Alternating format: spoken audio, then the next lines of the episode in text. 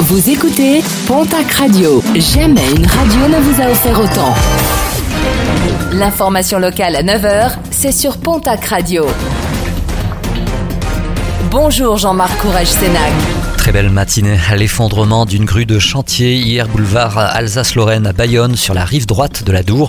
Une grue installée mardi. L'engin s'est effondré sur un immeuble d'habitation juste à côté du chantier. Dans la chute, le conducteur de la grue a trouvé la mort. L'enquête ouverte dans la foulée devrait éclaircir les raisons de ce drame.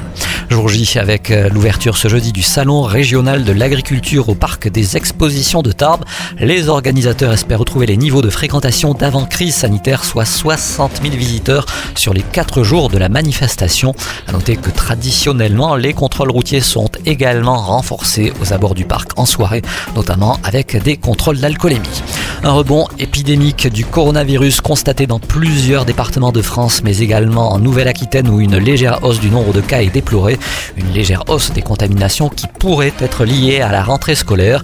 L'épidémie repart en effet à la hausse dans les départements où les élèves ont retrouvé leur classe il y a 15 jours ou une semaine. Bonne nouvelle, toutefois, le nombre de patients hospitalisés poursuit, lui, toujours sa baisse. Pas de hausse également constatée en Occitanie. Opération gratuité ce jeudi à Gourette organisée par l'EPSA et l'association La Navette étudiante. Cette journée montagne solidaire offre la possibilité de skier gratuitement aux étudiants qui n'ont jamais eu l'occasion de se rendre en station faute de moyens financiers et techniques.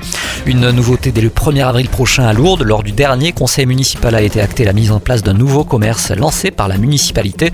Un commerce qui s'installera en plein centre-ville, dans la rue des Halles.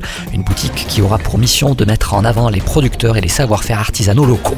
Un mot de sport et de basket avec les demi-finales de l'Eurocoupe. Basketland reçoit ce soir l'équipe de Bourges. Premier rebond programmé à 20h. En rugby, la 24e journée de Pro D2. Bayonne reçoit à 20h45 Oyonnax pour un duel au sommet du classement. Une rencontre qui sera diffusée sur Canal Plus décalé. De son côté, Mont-de-Marsan se déplace ce soir à l'US Bressan. Mont-de-Marsan qui doit faire face à la blessure de l'ouvreur sud-africain William Duplessis qui doit être opéré de la cheville gauche.